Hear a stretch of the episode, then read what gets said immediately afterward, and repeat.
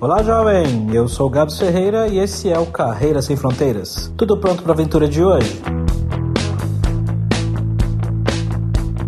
Todo mundo quer trabalhar em uma empresa legal e todas as empresas querem contratar as melhores pessoas. Pelo menos o mundo ideal é isso que a gente imagina, né? Só que no fim das contas, esse meio-campo entre a pessoa que quer ser contratada e a empresa acaba sendo um trabalho um pouco difícil de ser feito. E é aí que entra as nossas duas convidadas de hoje. Pois é, hoje nós teremos duas convidadas que trabalham lá em Miami, nos Estados Unidos, indo procurar talentos em vários países do mundo mundo para trabalhar nas empresas, e não só empresas dos Estados Unidos. Então, é um case bem legal de pessoas que estão trabalhando fora e tem muitas coisas legais para compartilhar para você que também quer sair do país.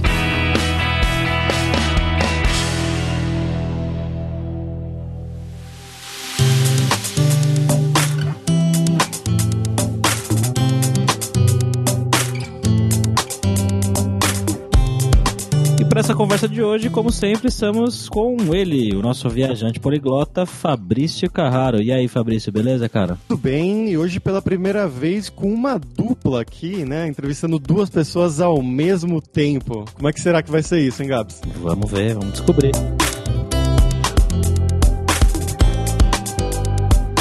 Bom, galera, como sempre, só o nosso jabazinho inicial aqui que o podcast Carreira Sem Fronteiras é oferecido pela Alura Língua, cursos online de idiomas, que eu, Fabrício Carraro, ajudei a desenvolver com métodos que eu utilizei e utilizo para aprender idiomas como russo, polonês, grego, alemão, italiano e assim por diante. E lembre-se que o ouvinte do Carreira Sem Fronteiras tem 10% de desconto em todos os planos, para você estudar todos os níveis de inglês e espanhol com a gente pelo mesmo valor. Então vai lá em aluralingua.com.br e comece a estudar com a gente hoje mesmo.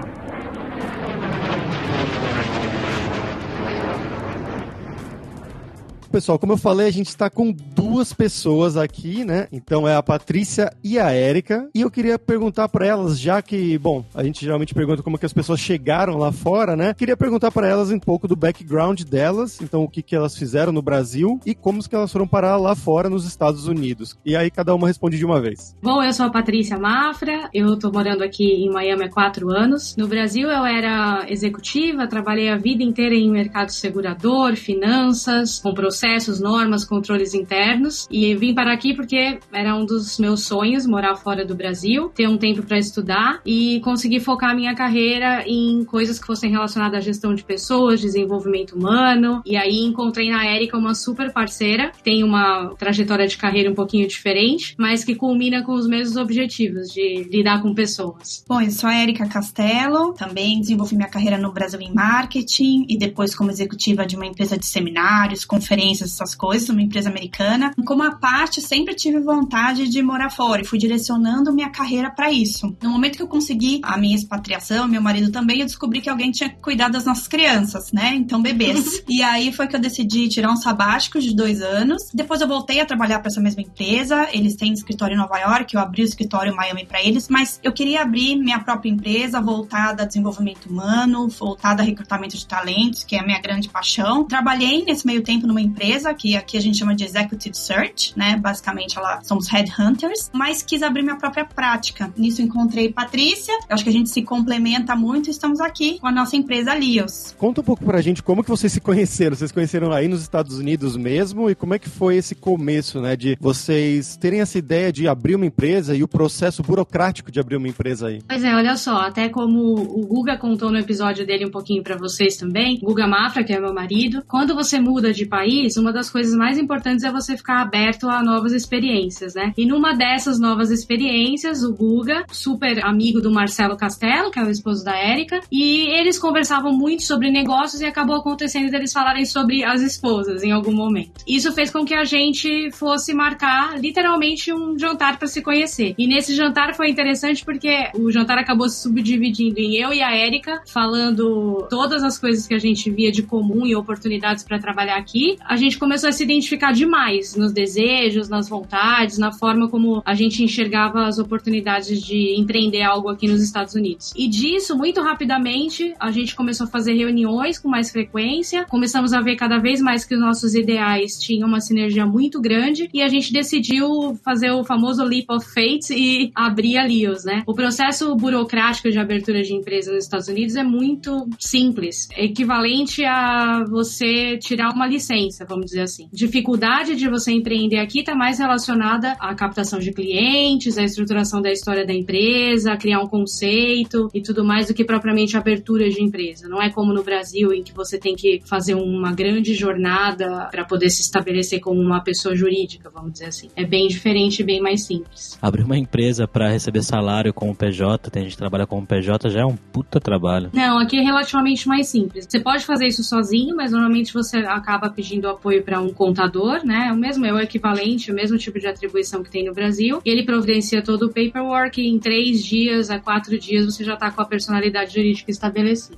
Abrir é fácil. O difícil, o desafiador é você se manter no mercado, conquistar clientes. Eu acho que é um mercado super grande, competitivo e aí que está o grande desafio da empresa. É, até porque os Estados Unidos é conhecido por ser o berço do empreendedorismo, né? Então, eles estimulam demais, eliminando justamente essas barreiras. Em compensação, as barreiras que existem estão mais relacionadas a, como a gente falou, estabelecer um conceito de empresa, identificar qual vai ser o público-alvo. A competição, justamente pela falta de barreiras, é muito grande, porque tem várias outras iniciativas equivalentes acontecendo ao mesmo tempo. Então, as barreiras são deslocadas para outros trechos, vamos dizer assim, da jornada de você estabelecer uma empresa e tudo mais. Legal. E quanto tempo já que vocês estão com a empresa? Olha, essa primeira conversa aconteceu em abril de 2019 e logo depois a gente já estava com a empresa estabelecida. Hoje a gente já tem uma série de clientes, fizemos uma série de placements, né, Erika? Uhum. E aí seria legal você contar um pouquinho também da forma como a gente atua. É, o placement é quando a gente coloca o executivo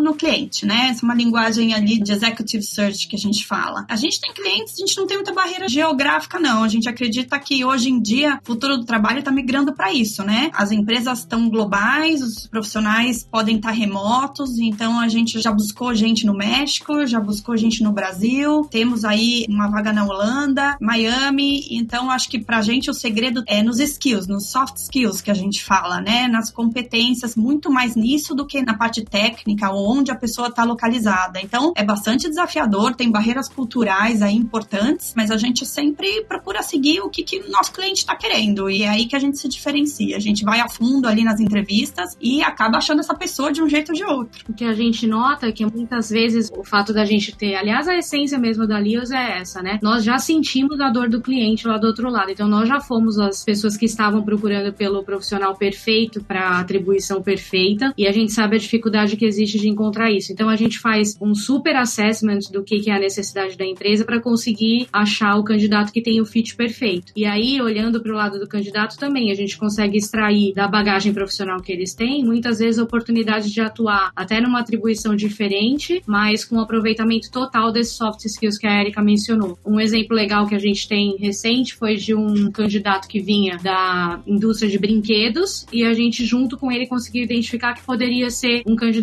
com total aproveitamento na indústria de moda, justamente por causa da sazonalidade que existe em você trabalhar o produto brinquedo, né? Tem moda de brinquedo também. E esse tipo de leitura é a nossa grande contribuição, conseguir fazer as empresas abrirem um pouco às vezes o leque e ao mesmo tempo conseguir fazer os candidatos ficarem felizes na atribuição que a gente encontra para eles. É sobre encontrar o fit perfeito, muito mais do que encontrar o empregado perfeito, né? Acho que a gente se empolgou um pouco na, na conversa. Não sei se ficou claro pro ouvinte para ouvinte o que é que vocês fazem especificamente, né? Contem pra gente. A gente atravessou, né? o que a gente faz, a Lios é uma empresa de executive search. No Brasil, isso também já teve a nomenclatura de headhunter. Acho que isso é o mais fácil de explicar. É um recrutamento executivo. Tem vários tipos de recrutamento, mas o nosso é focado no executivo. Então a gente está falando de gerência para cima, gerência, diretoria, superintendência, C-level, que a gente chama. Então é esse nosso nicho. Isso em qualquer área, seja de TI, de moda, como vocês falaram, ou tem áreas mais específicas? Não, não temos nenhuma restrição com relação às áreas. A gente, inclusive, gosta de trabalhar com atribuições que são mais técnicas, com atribuições que são mais comerciais. Muitas posições que a gente tem trabalhado têm relação com marketing, mas não tem nenhuma restrição a isso, não. O que a gente acha é que hoje em dia tudo está muito ligado. As empresas estão ficando menos departamentalizadas e trabalhando em conjunto. Então, essa visão global da empresa é muito importante para a gente, é algo que a gente quer manter. Então, propositalmente, a gente abre o nosso leque de departamentos, porque é importante saber o impacto que uma pessoa tem de marketing em logística, uma pessoa financeira. Às vezes, o candidato pode migrar de uma área para outra, por que não? Então, a gente costuma deixar esse leque bem aberto.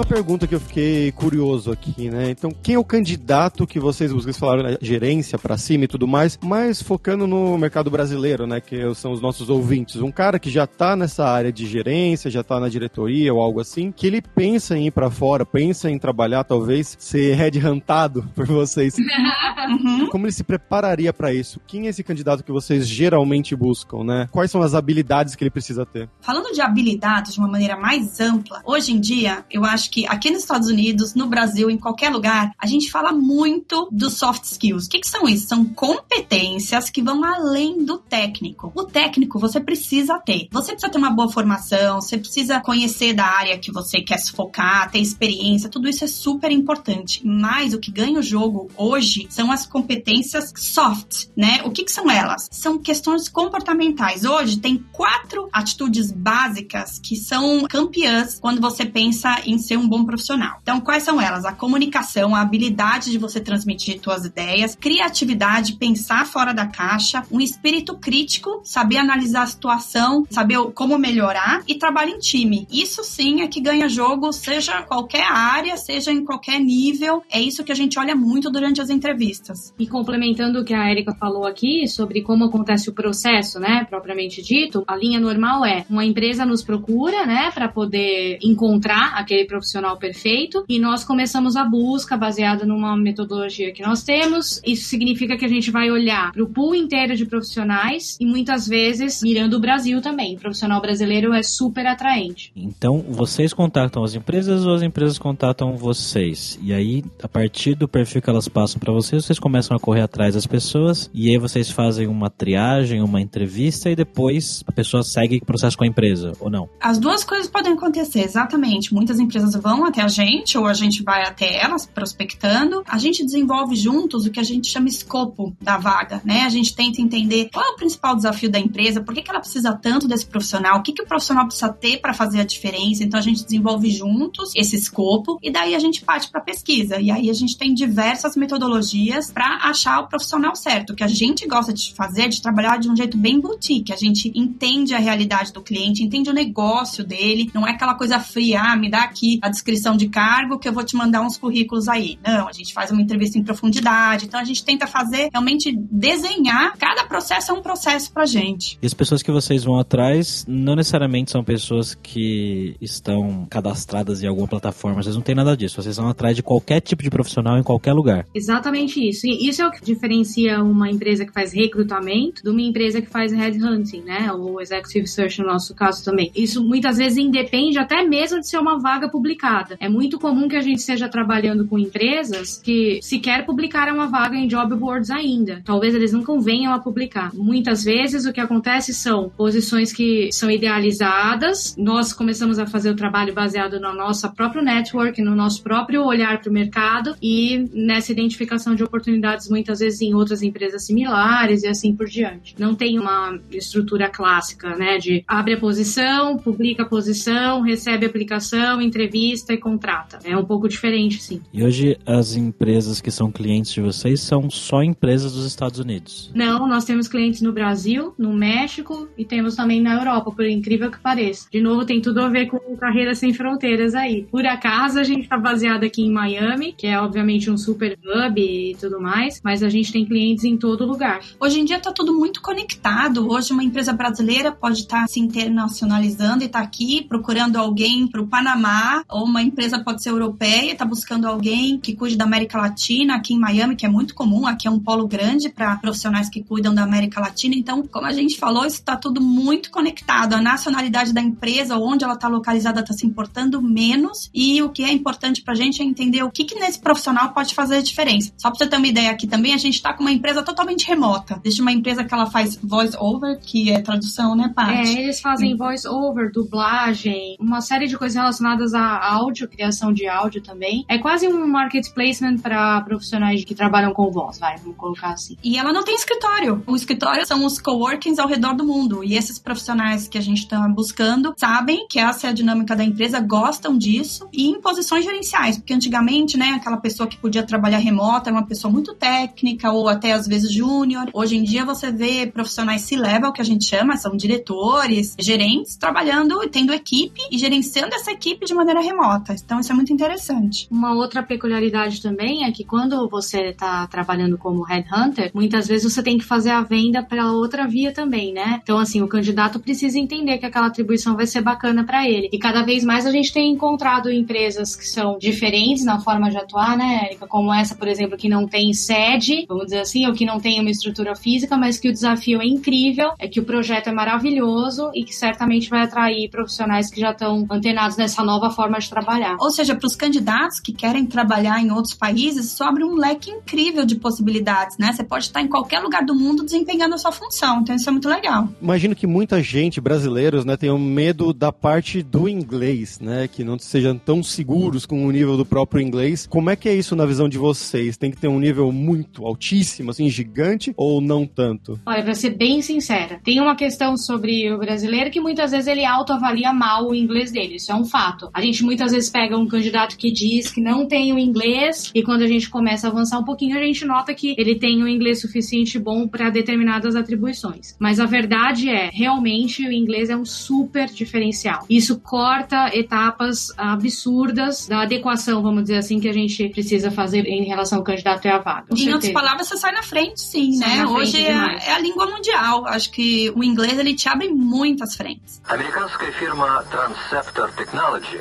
приступила к производству компьютеров «Персональный спутник». E vamos lá então agora para o nosso momento viajante poliglota com o Fabrício Carraro. E aí, Fabrício, o que, que você tem aí pra gente hoje? Bom, a gente tá se repetindo aqui, porque a gente já entrevistou o Guga Mafra faz não tanto tempo. A gente nem falou, na verdade, no episódio, né? Elas moram em Miami.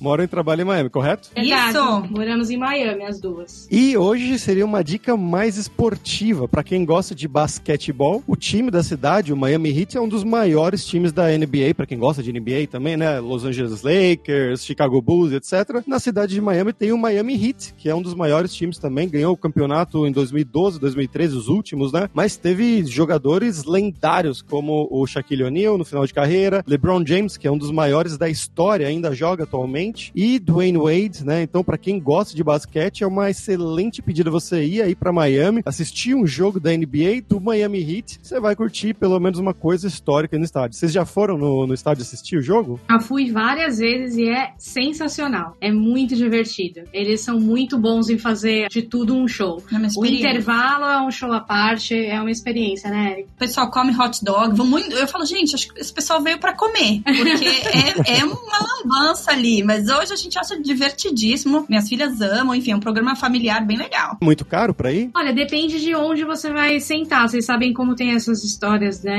Na quadra, quanto mais perto você tiver do chão, mais caro é. Mas assim, eu já paguei ingressos, acho que de 30 dólares, um pouco mais lá pra cima. Não tem lugar ruim no estádio. Isso é outra coisa super legal de dizer. Então, vá, mesmo que seja pra ficar lá em cima, vai ser divertido igual. Você tem mais pra gente de Miami, além da banda Cali 69?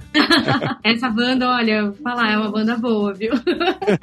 Eles, inclusive, fizeram um show esse final de semana num pier. Eles estão bem, bem animados. A banda é realmente legal. Mas tem muita coisa legal pra fazer em Miami. Eu, particularmente, de novo, eu vou me repetir aqui, porque o Guga já gastou a minha dica. Eu amo a região de Wynwood e do Design Art District. Adoro passear por lá. Tem os cafés, tem muita, muita arte na rua. Você não se sente na parte. Eu, particularmente, não gosto de praia, então é quase como se fosse uma outra cidade. Não é aquela cidade com a vibração praiana, vai. É uma cidade que vai, vai ter mais a ver com Nova York, Chelsea Market, com Califórnia, tem outra vibração. Adoro aquela região. E eu acho que assim, também uma coisa que eu gosto bastante de falar, eu gosto de praia, diferente da Paty, tem praias lindas, moro perto da praia. Ela mora na água, praticamente. Eu sou paulista, eu tinha esse sonho de morar perto da água. Mas assim, Miami é muito mais do que praia e shopping, né? E praia e fazer compras, apesar de que é incrível também. A parte cultural tá crescendo bastante, a parte de museus. Perto do porto de Miami, a gente tem uma rota de museus super bacanas. Tem o PAN, que é o Museu de Arte de Miami, que é lindo e tem uma vista incrível do porto. Ele por si só já é uma atração arquitetônica, assim, é muito bonito estar lá. É, muito estar bonito. lá é uma experiência já legal. Tem o Museu de Ciências, que fica ali do lado, que é novíssimo. Tem um planetário super bacana ali. E ele não é só para criança pequena, porque muitas vezes Science Museums são aqueles museus mais infantis. Esse não, esse é bem, bem ok. Os adultos também vão se divertir um pouquinho. O É. planetário é realmente especial mesmo. É bem, bem bacana. E tem o Museu das Crianças, esse sim, específico de crianças, que fica ali perto também. Fora que vira e mexe, tem exposições de artes aqui, super bacana. Você tem que estar conectado, né? Tem que estar ali plugado no seu Face, enfim, no canal que você mais gosta, ali onde que estão as atividades culturais em Miami, mas tem muita coisa bacana rolando. Fora isso, tem um evento que a gente está organizando, aliás, a Érica. Tem muito a ver com essa ideia de arte e tudo mais, porque ele chama Disrupt HR. HR não área de recursos humanos, mas sim área de pessoas. De novo, cada vez menos as empresas estão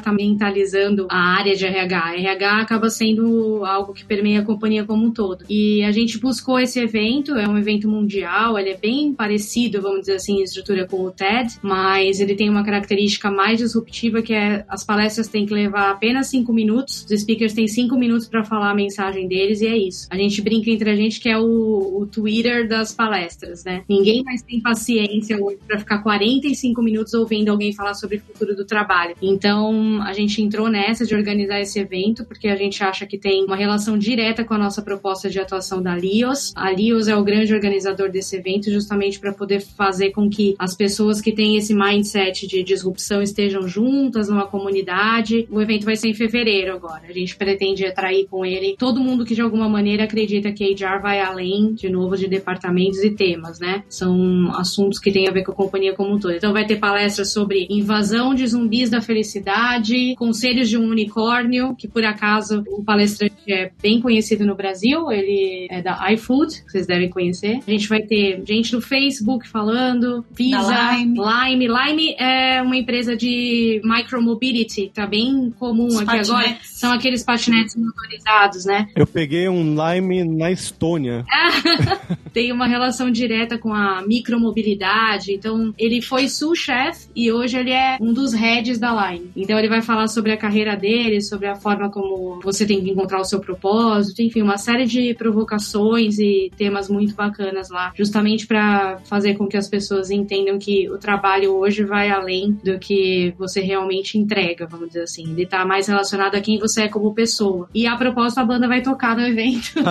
Vai ser num esportes bar o evento, então a gente tá querendo ser disruptivos mesmo com esse formato padrãozão de eventos. Verdade. O fato de ser num sports bar faz com que ele seja uma experiência como um todo. De novo, ninguém aguenta mais ir pra sala de hotel ouvir falar sobre futuro do trabalho e carreira, né? Então, ele vai ser num sports bar, vai ter a banda no final. A banda é formada por executivos, como o Google e os outros membros lá, gente de todas as empresas. Por acaso eles são empresários, né? Eles são músicos, na verdade. Que legal. E esse evento, esse, vamos dizer assim, esse, evento- o evento mãe, né? O Disrupt em si, a proposta dele é realmente essa. Pra vocês terem uma ideia, até pra quem quiser olhar depois mais, eles fazem esses eventos necessariamente em lugares disruptivos. Então teve outras cidades que já fizeram em hospital desativado, igreja abandonada, oficina mecânica. Sempre se procura um lugar que seja fora do normal. É uma experiência bem bacana. Quando que vai ser? Ele vai ser em fevereiro, dia 20 de fevereiro, aqui em Miami. Então, quem tiver por aqui ou estiver planejando a sua viagem, eu acho que vai ser incrível essa É, e É, e, e, talvez até tenha ouvintes brasileiros aqui em Miami, podem, uhum. podem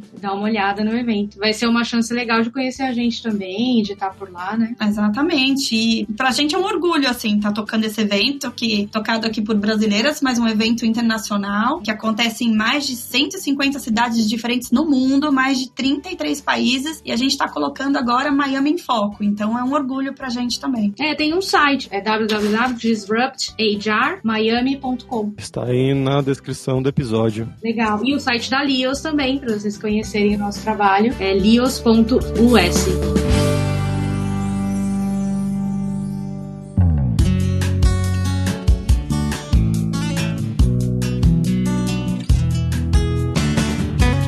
voltando aqui um pouco para a área novamente de trabalho e tal, eu me relacionei com uma pessoa que trabalhava exatamente nessa área de recrutamento e headhunter, sempre me contava as histórias, né? E pelo que eu percebi, um dos maiores problemas era a pessoa que depois de, não sei, seis meses ou algo assim, desistia, não gostava e resolvia voltar para casa, para o estado, sei lá, para onde ela estava anteriormente. E eu queria saber, na percepção de vocês, duas coisas. A primeira é, vocês estando aí, vocês têm ideia de sair, talvez, de Miami? No futuro, voltar pro Brasil, quem sabe. E em segundo lugar, é um cara, uma pessoa, uma menina que vai ser empregada através da Lios. O que, que ele tem que ter na cabeça para saber, não, realmente eu quero ir para fora, não quero voltar, né? Qual que é esse perfil? Não, não sei que parte, mas no meu caso a gente adora morar aqui como família, então é muito importante isso. Acho que são coisas que quando a gente também está entrevistando, a gente procura observar. É uma decisão muito importante, é uma decisão de vida que envolve a família toda. Então é importante que, se for o caso, que a sua esposa esposa esteja feliz também, que teu marido esteja feliz, porque você transmite isso para as crianças. Então, eu acho que querer mudar e querer essa vontade de experimentar o novo é super importante, porque senão acontece mesmo. Às uhum. vezes você pode até estar tá feliz nesse trabalho novo, mas tua esposa não tá feliz, tá achando tudo muito esquisito, quer voltar e desestrutura a família. Então, é uma decisão que vai muito além do trabalho em si. Você precisa pensar, putz, vai ser bom para os meus filhos? Vai ser bom para mim? Onde que eu vou morar? Eu acho que tudo isso tem que estar tá nessa mesma cesta de decisão, sabe? E muitas vezes essa adaptação também acontece quando a gente está trabalhando com pessoas que já estão nos Estados Unidos e que de alguma forma vão atuar em outro estado. Enfim, a adaptação como um todo, ela tem que ocorrer, independente se for uma mudança de país, como você falou, alguém que esteja no Brasil pensando em vir trabalhar aqui nos Estados Unidos, como o contrário também. É muito importante tentar entender a cultura do lugar para onde você vai estar, tá, a cultura da empresa em que você vai estar tá entrando, tem que ter uma relação direta com os seus propósitos. É sim realmente algo algo muito importante de se analisar. E com relação às pessoas que têm planos ou têm vontade de trabalhar fora, vocês têm algum tipo de dica de preparação? Vocês falaram bastante de, de soft skills, mas algo mais relacionado à preparação técnica ou, ou vocês acham que investir mais em, de alguma forma em soft skills faz mais sentido? Eu acho que assim, os soft skills são as competências do futuro, isso você precisa estar antenado, mas falando assim, em termos mais práticos, sim, existem preparações importantes. Então, uma delas a gente já pincelou aí, que é o inglês. Se você está nos Estados Unidos, mesmo que você cuide da América Latina, é importante ter o inglês. O inglês te abre portas. Hoje, os Estados Unidos faz negócio com a China e o inglês acaba sendo a língua mãe de tudo isso, então é muito importante. E ter visto, às vezes, as pessoas não entendem direito. Poxa, mas eu sou um, um alto executivo no Brasil, será que não vão me querer aí? Eu acho que eu tenho alguns diferenciais. O que acontece é que existe a barreira que se chama visto. Antigamente, lá atrás, as empresas americanas buscavam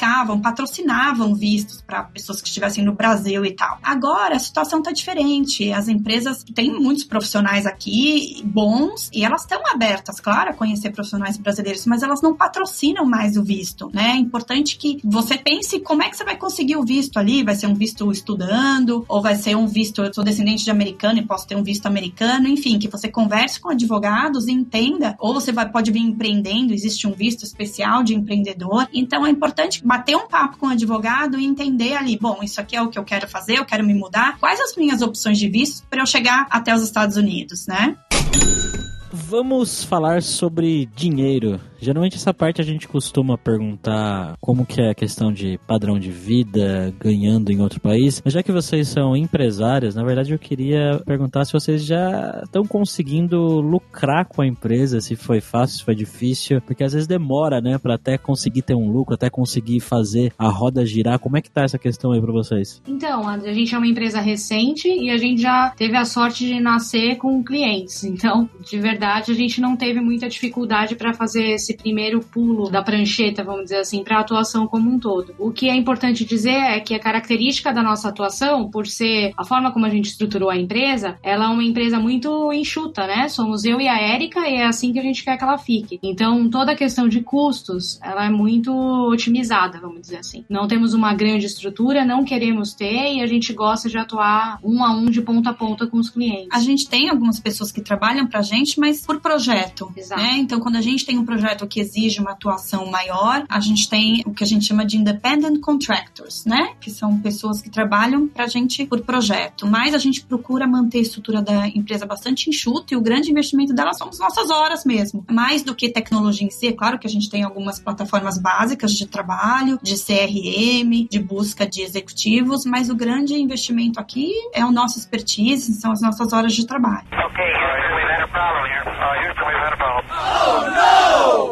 Bom, então agora é hora do perrengue, pessoal, que geralmente a gente pede para os convidados contarem histórias engraçadas, seja gafes, micos ou em geral, que aconteceram com vocês fora do país. Pode ser relacionado ao trabalho ou à vida normal, os filhos, não importa. Vocês têm alguma coisa que vocês lembram para contar pra gente? Eu tenho uns perrengues que eu sempre passo, assim. Agora, falando de vida pessoal, que eu sou parada pela polícia o tempo inteiro. Eu morro de polícia. Assim, aqui eles são muito assustadores. Não sei se vocês já viram, né? São uns brutamontes. E aí eu já gelo quando uma polícia tá perto do meu carro, já começo a suar. As crianças até já sabem, mãe, eles não vão parar você dessa vez. E, e os motivos são mais insólitos, assim. É, uma vez eu tava meio parada perto da escola e minha filha tava sem cinto, mas o carro tava parado e ela pulou pro banco de trás. E aí a, a polícia viu que tava todo mundo sem cinto ali na história e ela me parou. E quando eles param, eles praticamente fecham a rua, falam no microfone, né? Então parece que você é um traficante, não sei. E aí nesse dia eu tava sem carteira de motorista também. Então, assim, fiquei parada umas duas horas Ó. ali, foi super traumatizante. Ó, quero dizer que eu acabei de saber isso. Eu vou reavaliar minha É sócia verdade, aqui. a gente não tinha tido esse papo.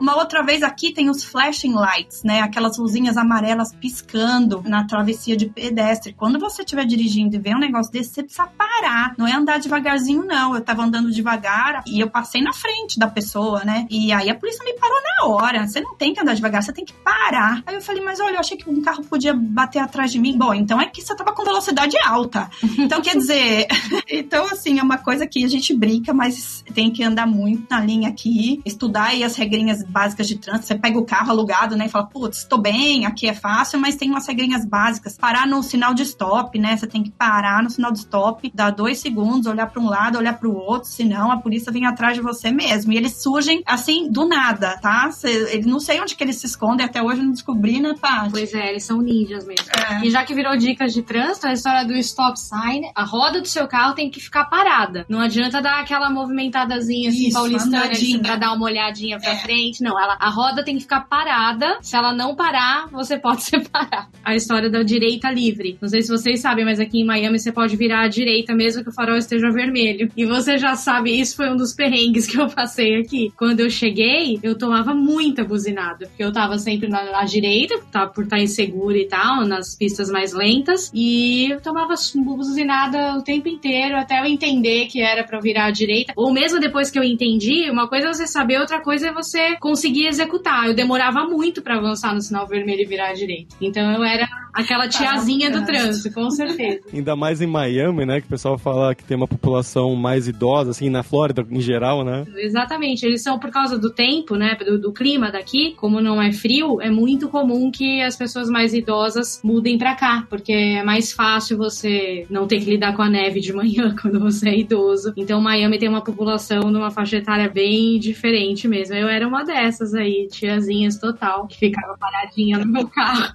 Uma coisa interessante isso da direita livre, que eu, eu tinha lido uma notícia um tempo atrás, que acho que era a Amazon, que estava testando esses self-driving cars, né, esses carros automáticos que se dirigem sem motorista. Para eles, eles tinham visto que era muito, valia muito mais a pena em termos de gasolina e tudo mais, o carro, em vez de fazer uma curva à esquerda, ele fazer três curvas à direita, para cair na mesma rua, assim, no mesmo lugar. Ou tipo, uma direita e uma esquerda, ele fazia três à direita, porque ele economizava que não tinha que parar nos faróis, ficar se parando e vai. Ele só ia, ia, ia e conseguia entrar direitas direto, assim. É legal você falado isso. Eu ouvi isso, mas com outra empresa. O que eu ouvi era com a UPS. Talvez era, talvez eu tô confundindo. Não, não, mas é, é parecida a história, ela não é igual, não. O que eu ouvi é que eles calculavam as rotas dos drivers mesmo, né, nem dos carros autodirigíveis, lá, os carros automáticos, para sempre escolher uma rota que tivesse as direitas, como você falou, para reduzir o tempo de entrega. Não era nem consumo de gasolina, não, era o tempo mesmo, era para poder chegar mais rápido nos lugares. E isso faz uma diferença absurda. A história de poder virar à direita no farol vermelho, definitivamente é algo que podia ser implantado em muitos lugares. Mas exige uma disciplina que, e, e uma estrutura também das ruas que eu acho que nem todo lugar no mundo vai ter. E tem que lembrar de trocar a chavinha, porque o perigo é você chegar no Brasil e querer virar direito também, né? Você acha que eu não fiz isso quando eu fui dirigir no Brasil? Eu com certeza fiquei tentada a fazer. É inevitável, né?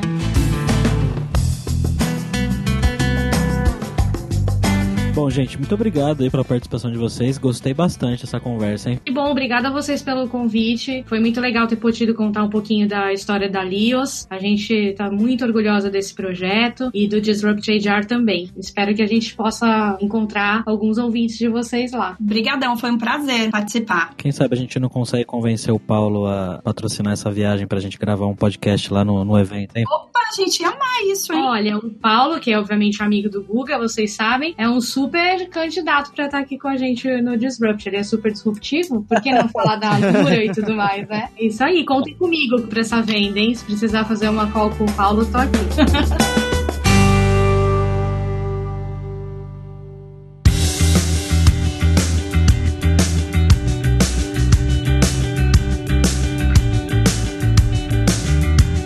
Pessoal, episódio um pouco diferente hoje, né? Com duas empreendedoras, mas também recrutadoras que trabalham nessa área. Então eu espero que seja muito útil para qualquer um de vocês que esteja interessado em um emprego fora do Brasil, seja nos Estados Unidos, na Europa, na América Latina, na Ásia. E espero que vocês tenham gostado das dicas que elas deram. E se você quiser mais dicas, é só entrar no nosso grupo no Facebook, o Carreira Sem Fronteiras, para você ter mais dicas sobre empregos, mercado de trabalho no exterior, tecnologia e também sobre a língua inglesa e algum outro idioma. E não deixe de conhecer a Lura Língua para você reforçar o seu inglês e o seu espanhol e dar aquela força tanto no seu currículo quanto na sua vida profissional. E ficou bem claro na entrevista da importância disso, né? Mesmo elas trabalhando lá, recrutando brasileiros para trabalharem por lá ou ao redor do mundo, eles têm que falar um inglês pelo menos no nível intermediário, de preferência avançado, principalmente para vagas mais altas, que são as vagas com as quais elas lidam. E só lembrando que o 20 do Carreira Sem Fronteiras tem 10% de desconto em todos os planos. Então vai lá em aluralingua.com.br barra promoção, barra carreira e a estudar com a gente hoje mesmo. Além também, é claro, da alura.com.br que tem quase mil cursos de tecnologia, tanto nas áreas de programação, marketing, design, business, soft skills, com essas habilidades né, de soft skills que elas citaram tanto durante o episódio. Então com certeza vai ter o curso para você. Então pessoal, até a próxima quarta-feira com uma nova aventura em um novo país. Tchau, tchau.